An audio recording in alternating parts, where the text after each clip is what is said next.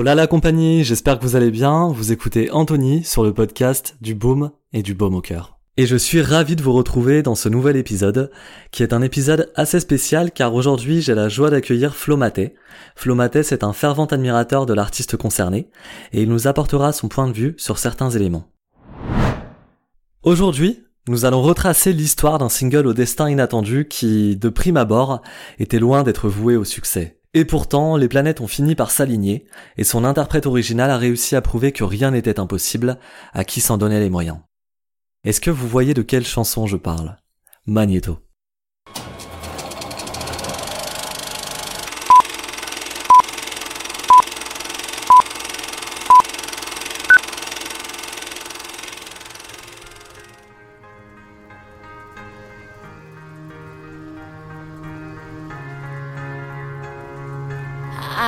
Remember years ago, someone told me I should take caution when it comes to love. I did, I did, and you were strong and I was not. My illusion, my mistake, I was careless. Nous sommes en 2009. L'artiste barbadienne Chontel, qui a débuté sa carrière quelques années plus tôt, est de retour en studio pour enregistrer un deuxième album. Son premier opus, aux influences reggae, est sorti en 2008 et a rencontré un succès d'estime à la fois en Angleterre et aux USA, se vendant à environ 100 000 exemplaires. Grâce à des titres comme T-shirt et son duo avec Akon, elle parvient à se frayer un chemin dans la sphère musicale.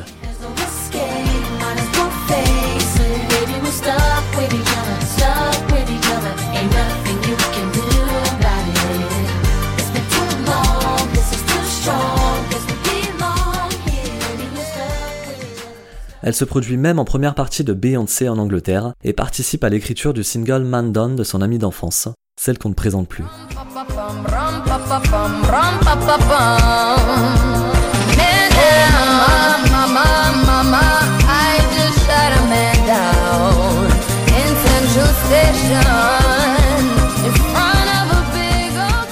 Mais il lui faut encore consolider sa base de fans et élargir sa cible. Elle tente d'abord de revenir fin 2009 avec un single taillé pour les clubs, Licky, qui s'avère assez déroutant en comparaison avec son premier album et ne fait aucune vague. Il sera rapidement relégué au rang de buzz single. En gros, c'est aussitôt sorti, aussitôt zappé.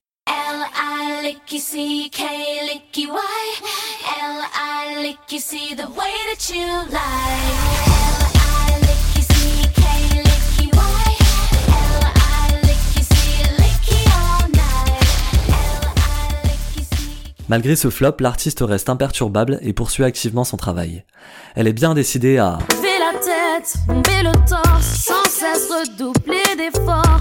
Et c'est finalement le 9 février 2010 que sort le premier single officiel du projet, qu'elle va porter à bout de bras. Impossible, c'est ce qu'on appelle dans le langage musical un mid-tempo R&B, c'est-à-dire une jolie balade qui pourrait rappeler celle de Neyo dans ses meilleurs jours en tout cas. La chanson qui a d'abord été proposée à Leona Lewis dans le cadre de son deuxième album est produite par un certain Arntor Birgisson, qui a déjà travaillé entre autres avec Britney Spears, Céline Dion et Enrique Iglesias. Il partage la rédaction des paroles avec Inar Wolsen. C'est une auteure, compositrice, interprète norvégienne qui est encore en activité de nos jours et qui a elle aussi bossé avec une ribambelle d'artistes internationaux, allant des One Direction en passant par Shakira et Demi Lovato. Elle est également à l'origine du hit Symphony de Clean Bandit et Zara Larsson. I just wanna be part of your symphony. We hold me tight and not let go. Symphony. Like a love song on the radio. We hold me tight and not let Voilà, ça, c'était juste pour le plaisir de le réécouter. Au niveau du thème, on va pas se le cacher, on a déjà entendu plus original. Chantel évoque en effet une relation amoureuse partagée avec un homme qu'elle pense être la bonne personne. Bon, jusque là, je pense qu'on a tous déjà plus ou moins vécu ce type de situation. Jusqu'au jour où elle réalise que la relation ne se déroule pas aussi bien qu'elle aurait pu l'espérer, que la trahison est de la partie et que la chose qu'elle pensait, Impossible. à savoir la rupture, est aussi inévitable qu'inattendue. Malgré tout, Chantel se veut porteuse d'optimisme et espère aider les auditeurs au cœur brisé à puiser en eux la force d'avancer. L'idée étant qu'une déception amoureuse ne demeure pas une fin en soi, comme elle l'explique à juste titre en interview. It's basically that song when you realize that person that you were with it's just not working and maybe something happened that they did and you never thought that this person could ever do that to you and it's just a song about acknowledging that that realization and moving on Les paroles sont fidèlement retranscrites dans le scénario du clip publié quelques semaines plus tard et réalisé par Taj Stansberry, qui était déjà aux commandes de celui de Please Don't Stop the Music de sa copine Riri et qui contribuera à celui du comeback de Gillo un an plus tard avec On the Floor. Mais ça, c'est une autre histoire. Grosso modo, tous les ingrédients sont réunis pour que ça devienne un tube. Pour commencer, l'Ardo Impossible rentre rapidement en tête. Ensuite, le message est susceptible d'émouvoir un large panel de personnes qui ont déjà expérimenté ce type de situation. Et en plus, Chantel interprète le morceau avec une forte conviction. D'ailleurs, elle avoue qu'elle a tout donné pendant l'enregistrement parce qu'elle voulait transmettre un maximum d'émotions. I felt like a lot of pressure. I felt like you're singing for your life right now because you have to top what you did before. So I was like, this song, I need to sing this like if I'm gonna die tomorrow, like this song has to make people not have a choice but to listen to it. You know what I mean? Like it has to touch you so deep. Like this has to connect. This has to work.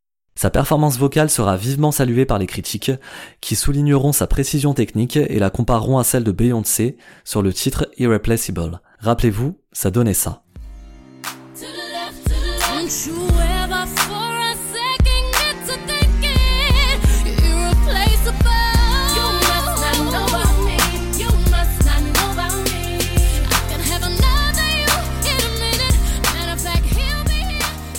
Et pourtant, elle peine à décoller dans les charts. À cette époque, Chantal a le sentiment qu'il n'y a plus assez de balades diffusées sur les ondes américaines, et elle est consciente qu'elle prend un risque en exploitant ce titre comme lead single. Sauf qu'elle a eu l'occasion de le tester en tournée pendant deux mois avant de l'enregistrer, et le public était très emballé, ce qui l'a sûrement conforté dans sa décision. Alors, ni une ni deux, elle active le mode d'oral exploratrice et décide de parcourir l'Amérique pour présenter son morceau au programmateur radio et le faire rentrer en playlist. Elle n'imagine pas encore l'ampleur de la tâche. Ces derniers reconnaissent son potentiel mais refusent de la jouer. C'est une période délicate durant laquelle elle se prend de nombreuses portes. On lui reproche souvent le fait que ce soit une balade et qu'il n'y ait pas de place pour des chansons de cet acabit sur les ondes qui sont dominées par les up-tempo électro et les DJ.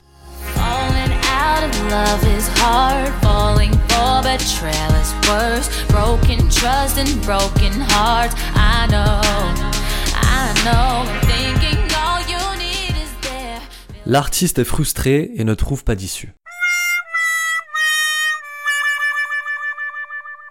Contre toute attente, c'est le public qui va la mener jusqu'au succès. Elle a établi depuis plusieurs années un lien de proximité avec ses fans, et les internautes vont se mobiliser et créer un buzz qui place la chanson dans les sujets tendances sur Twitter. C'est la magie d'Internet qui opère grâce à ses bonnes fées.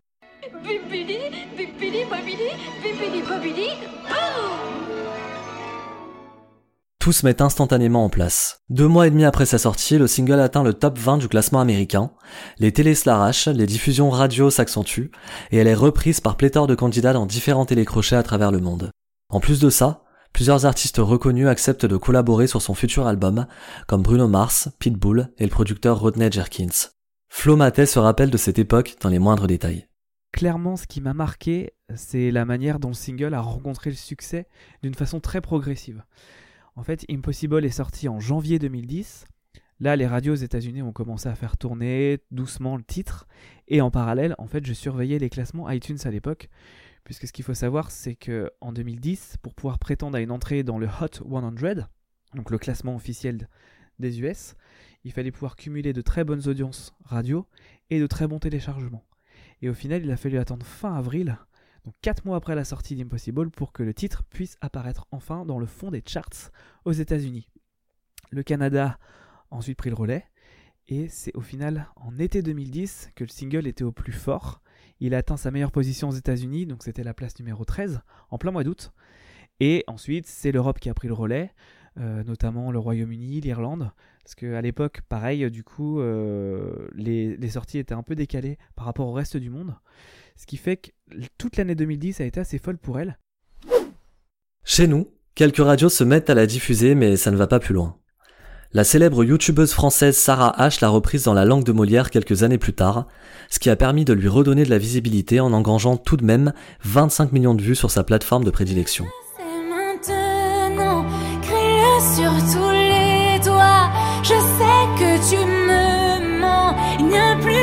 Et moi.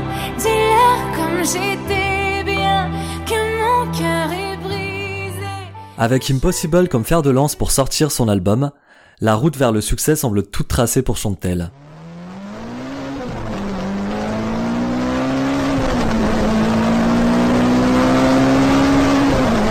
Pourtant, la suite s'avère plus corsée. Les singles suivants ne plaisent pas, et l'album, plus dansant que le précédent, est un échec commercial qui se vend 5 fois moins. Même la sortie du troisième et dernier single n'y fait rien. Il s'agit d'une balade plutôt plaisante nommée Say Hello to Goodbye, qui s'inscrit dans la lignée d'Impossible, mais adoptant des accents country et pop rock.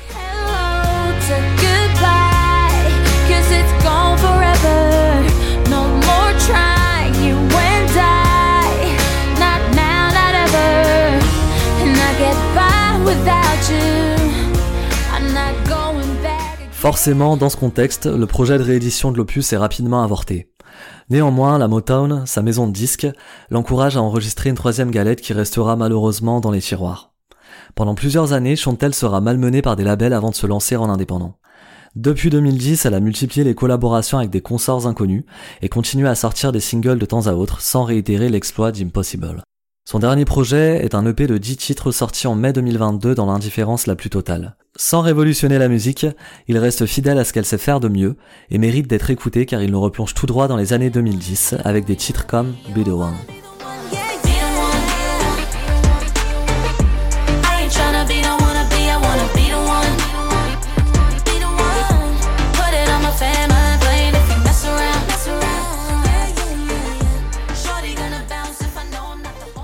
Eh, c'est pas fini. En décembre 2012, le chanteur britannique James Arthur remporte la neuvième saison de l'émission X Factor Outre-Manche, après plusieurs semaines de compétition acharnée.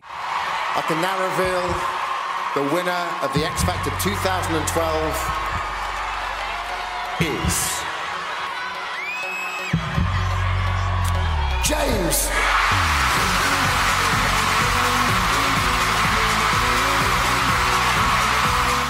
Pendant ce prime final, il interprète pour la première fois devant des millions de téléspectateurs la chanson Impossible, qu'il s'approprie avec brio, comme si elle lui avait toujours appartenu.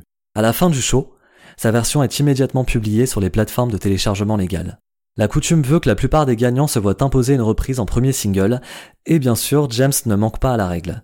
Il n'a donc pas eu son mot à dire sur le choix de la chanson, mais confirme dans les médias que le message véhiculé a du sens pour lui, au regard de sa trajectoire personnelle.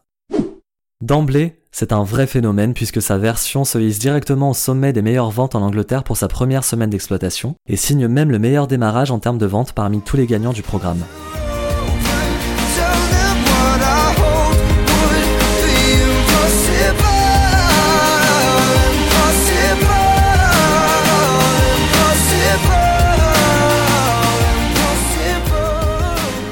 Les deux artistes n'ont jamais eu l'occasion d'échanger ni même de travailler ensemble, et James Arthur a tendance à éviter le sujet quand on lui en parle. De son côté, Chantel avouera quelques années après qu'elle adore sa réinterprétation, mais qu'elle regrette qu'il n'ait jamais parlé de la version originale en interview, qu'on lui attribue tous les mérites et qu'il n'ait pas répondu à ses messages de félicitations. Ce qui serait formidable de mon point de vue, ce serait qu'il propose une version en duo pour que la boucle soit bouclée en bonne et due forme.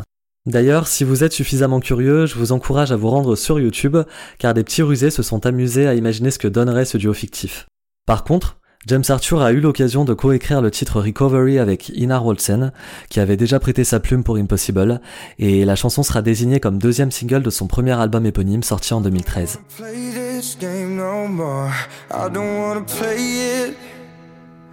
I don't wanna play it. I don't wanna stay around here no more. I don't wanna stay here like rain on a Monday morning. On reste sur une balade poignante qui évoque ici sa manière de faire face aux haters et qui gagne en intensité à partir du deuxième couplet à l'image d'Impossible. Et maintenant, pas en chiffres. En 2010, la version originale de Chantel atteint la 13e position du classement américain des meilleures ventes de singles et occupe le top 20 pendant 7 semaines. Elle terminera sa course à plus d'un million 400 000 téléchargements rien qu'aux USA, gratifiée d'un disque de platine. Avec le temps et le poids croissant du streaming, c'est fort probable qu'elle soit désormais éligible au double disque de platine. La chanson se démarque aussi au Canada, au Danemark, en Irlande et en Angleterre, où elle rentre directement dans le top 10 des meilleures ventes et s'arrache à plus de 150 000 exemplaires. Elle obtiendra en 2021 la certification platine pour plus de 400 000 exemplaires vendus, incluant les téléchargements légaux et les écoutes en streaming. Concernant la cover de James Arthur, en seulement trois semaines, elle devient le cinquième titre le plus vendu de 2012 au Royaume-Uni.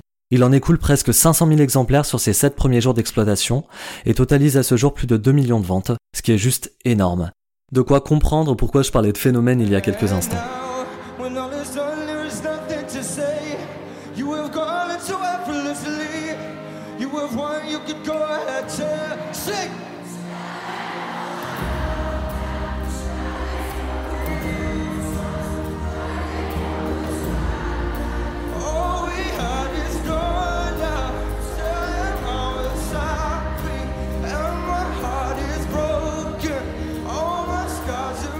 À la surprise générale, la frénésie autour du morceau de James Arthur s'étend jusqu'en Europe. Il intègre le top 10 dans une dizaine de pays et va se vendre comme des petits pains à l'échelle mondiale, que ce soit en Irlande, en Espagne, en Autriche et même en Allemagne. C'est la toute première fois que le premier single d'un gagnant de cette émission s'exporte à ce point. Le public adhère et il réussit à en vendre beaucoup plus que Chantel, ce qui est quand même un comble. Comment? Qu'est-ce que j'apprends? Ce succès permet d'ailleurs à la version originale de réintégrer le top 40 en Angleterre presque 3 ans après sa sortie. En 2015, ça deviendra officiellement le single le plus vendu de tous les gagnants du X Factor anglais. Sa reprise émerge en France à partir de 2013, profitant d'une belle vitrine sur Énergie qui commence la diffusion en janvier avec un jingle spécial qui l'annonce comme gagnant du X Factor britannique, avant que d'autres radios ne prennent le relais. Le single tourne en boucle, comptant jusqu'à 12 diffusions par jour sur certaines radios. Il passera 22 semaines dans le top 20, soit presque 6 mois, et sera légitimement certifié disque de platine dans l'Hexagone grâce à plus de 170 000 acheteurs. Alors naturellement, on peut s'interroger sur ce contraste de vente entre les deux versions.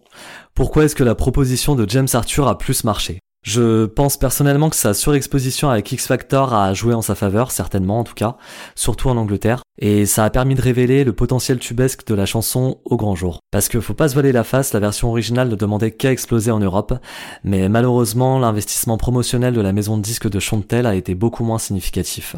Personnellement, je trouve que la version de James est moins percutante et a un peu moins de charme. Après, c'est vrai que j'ai une attache particulière avec celle de Chantel que j'ai connue dès sa sortie et que j'écoute toujours avec un plaisir intact. Du coup, c'est possible que je n'apprécie pas à sa juste valeur la reprise de James Arthur. Je crois qu'au final, ça reste tout à fait subjectif.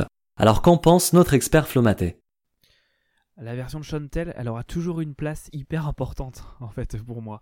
À l'époque, j'en suis, on n'était qu'un tout petit groupe de fans juste avant que Impossible sorte, et j'avais l'impression de suivre en fait l'évolution du titre, grimper dans les charts en même temps qu'elle. Je m'en souviens, elle échangeait beaucoup avec ses fans sur les réseaux sociaux, et euh, c'était assez drôle de la voir hyper emballée du succès du titre en même temps que nous en fait. Mais objectivement, la version de James Arthur, je trouve qu'elle sonne beaucoup plus habitée. C'est sûr, il a su se mettre au niveau du titre et pour le coup, vu les charts des deux versions, euh, je pense que le public, en tout cas européen, aura largement validé la version de James Arthur. D'ailleurs, je suis même pas sûr que les gens savent que c'est une reprise, tellement il a su s'approprier le titre au final et le faire sonner comme ce que Impossible doit être, un classique pop. Et pour terminer, j'ai justement demandé à Flo Matet de sélectionner un titre méconnu du répertoire de Chantel qu'il aimerait vous faire découvrir ou redécouvrir. J'en profite pour tous vous remercier à la fois pour vos écoutes, vos encouragements et vos messages, également vos likes sur toutes les plateformes de, streaming, parce que si le podcast évolue autant, c'est grâce à vous, et j'en suis conscient. Alors je vous donne rendez-vous dès le mois prochain pour un tout nouvel épisode, et d'ici là, prenez soin de vous. Battle Cry, sans hésiter. Un petit titre, up, pop, RB, avec des paroles d'une Chantel qu'on sent un peu combattante, et qui reprennent d'ailleurs dans les paroles beaucoup de, de métaphores de guerrière. C'est un titre qui prône l'union et qu'on peut associer à plein de situations différentes. Et c'est d'ailleurs ce qui avait tiqué à l'oreille de certaines personnes euh, de l'entourage de Barack Obama à l'époque, puisqu'ils avaient demandé à Chantel l'autorisation de l'utiliser pour sa campagne présidentielle avant d'être élu aux États-Unis euh, président quelques semaines plus tard. Et Battle Cry, pour le coup, a bénéficié de deux clips. Donc le premier, c'était en fait un clip un peu promo pour la campagne d'Obama, où ils avaient rajouté des extraits d'ailleurs de son discours dans la version euh, de la vidéo. Et ensuite, elle a pu tourner un vrai clip euh, pour la sortie officielle du titre, puisque c'était le troisième single officiel de l'album Chantelligence au Royaume-Uni, qui n'a malheureusement pas rencontré de succès. Et je trouve ça vraiment dommage. Voilà pourquoi j'aimerais bien que les gens redécouvrent, ou en tout cas découvrent Battle Cry, ce titre de Chantel, qui pour moi est un des meilleurs de sa discographie.